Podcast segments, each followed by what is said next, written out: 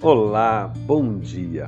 Aqui é o pastor Nathan Carvalho e este é o devocional da família Ibai, a Igreja Batista Avenida dos Estados, em Curitiba, Paraná. Hoje, sexta-feira, dia 30 de dezembro de 2022. Finalmente chegamos ao fim desta última semana deste ano. O tema de nossas meditações devocionais tem sido a gratidão. E o texto dessa nossa última reflexão está no Salmo 116, versículos 12 a 14. Como posso retribuir ao Senhor toda a sua bondade para comigo?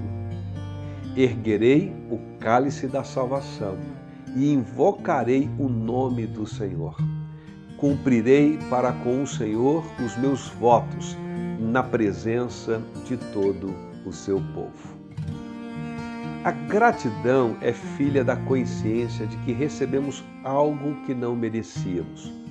Surge do reconhecimento de que fomos favorecidos em nossas necessidades pela bondade e misericórdia de alguém dependendo do quão grande percebemos que foi o bem realizado em nosso favor, a gratidão pode ser intensa e imensa, acompanhada do sentimento de que contraímos uma dívida, por assim dizer, uma dívida de gratidão que é impagável.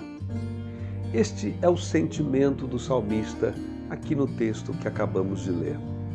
Ele se pergunta como posso retribuir ao Senhor Deus toda a sua bondade para comigo? Pelo contexto, sabemos que ele havia clamado a Deus por socorro, por livramento em favor da sua vida, que esteve ameaçada de morte.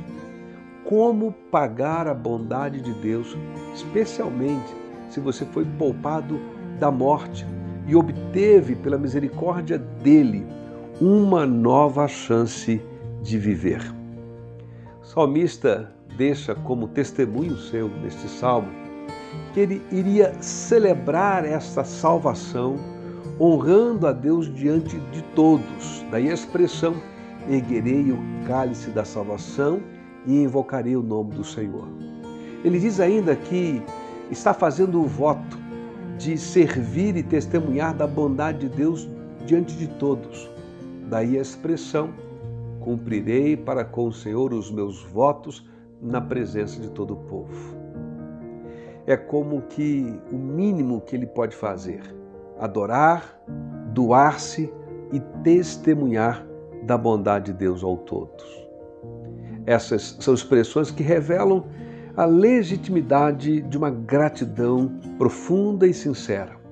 A celebração o festejo alegre pelo bem recebido, o desejo de retribuir de algum modo este bem e, junto com tudo isso, essa disposição de honrar publicamente aquele que nos favoreceu e a quem dirigimos o nosso louvor em gratidão. No caso, o salmista reconhece que Deus tem sido bondoso, misericordioso, seu Salvador ao longo de um momento da sua vida. Que da mesma forma o nosso reconhecimento da bondade de Deus sobre as nossas vidas nos motivem a celebrar e adorar a Deus com louvor ao final deste ano. Que nos motive ainda a servirmos a Ele com nossas ofertas, doando financeiramente, doando de nosso tempo, doando de nosso conhecimento e talentos para que a mensagem do reino de Deus e da salvação que Ele tem para oferecer a todos alcance ainda mais pessoas nesse próximo ano que chega de 2023. Por isso, que em todo o tempo de nossas vidas possamos testemunhar a todos da bondade de Deus, da nova vida que Ele nos dá, da segunda chance, da sua salvação oferecida a todos por meio de Jesus Cristo, nosso Senhor e Salvador. Desejamos a todos que nos acompanharam ao longo deste ano os nossos devocionais, seja você membro da família Bai ou não.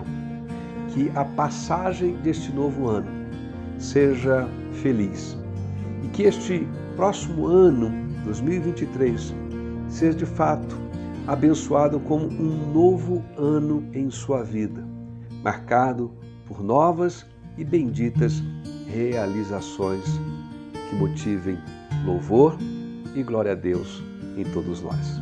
Um abençoado final de semana, abençoado e feliz chegada de ano novo para você e todos da sua casa.